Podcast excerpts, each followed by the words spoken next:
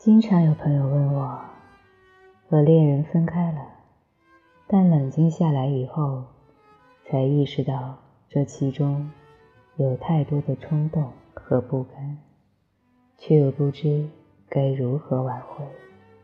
当然，还有更糟糕的情况，就是越挽回，对方却越是和自己疏远。其实这些情况都非常常见。一项机构的调查显示，百分之九十以上的人都在挽回过程中犯过这些致命错误：一。非常担心，再这样下去，你们永远都不可能复合。二，一遍又一遍地解释你对对方有多好。三，不断的争论错不在你。四，不断的向对方解释，这回你已经改过自新。五，不停的为所做的事情道歉。六。不断的给对方打电话、发短信求原谅。七，让你身边不专业的朋友帮你出谋划策。为什么说这些错误非常致命呢？因为它们反映了恋爱关系里最常见的两个错误：太卑微和太自我为中心。而这通常恰恰就是导致分手的真正原因。不断的强调错不在自己身上，一遍遍的解释自己为对方付出了太多，对对方有多好，其实都是自我为中心的体现。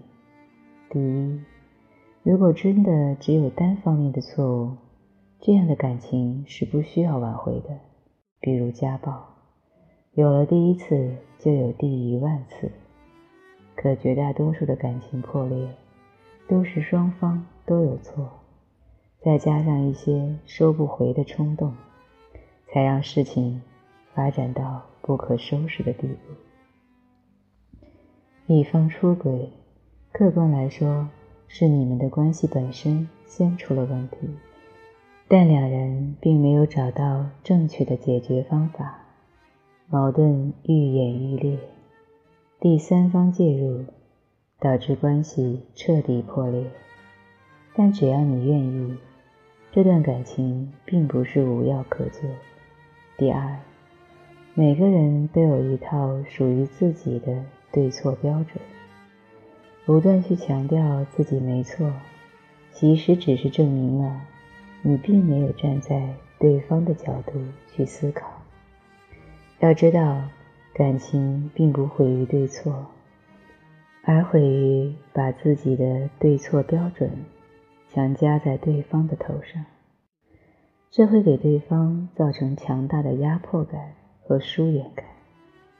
每一次你强调自己的正确的时候，他只能感受到与你已经完全无法沟通。心灰意冷。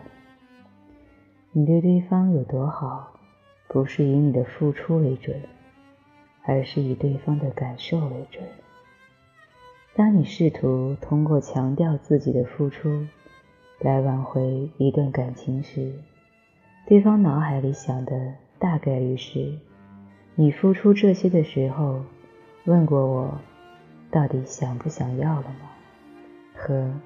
你总说你付出了多少，可是我对你付出那些东西，找过你要过回报吗？于是他觉得自己更加委屈，更加想要离开你了。归根结底，如果你想挽回一段感情，那就要抛弃以自我为中心的想法，不要纠缠，不要总是试图通过强调自己的感受。自己的付出，来要求对方去理解你，这样只会让对方更加想要远离你。再说说卑微，不断的向对方解释，这回你已经改过自新，不停的为所做的事情道歉，不断的给对方打电话、发短信求原谅，这些事情的本质是相同的，都是在向对方展示你的卑微。但卑微本身就是违背爱情的，爱情的本质是吸引。如果你靠一味的恳求和眼泪换来复合，下一次他只会伤你更深。在感情的道路上，我们既需要坚定向前，也要学会自我成长，学习如何正确去爱，才能真正经营好亲密关系。而大多数人由于原生家庭的影响，或个人的成长经历、性格摩擦等因素，是无法单凭自己的力量去蜕变的。这就需要你去学习、去成长。好了，今天的分享就到这里了，我们下期再见。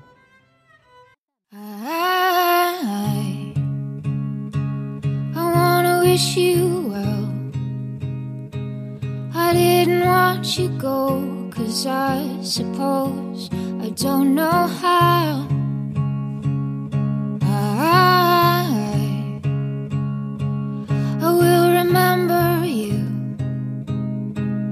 not the way you left, but how you lived and what you knew.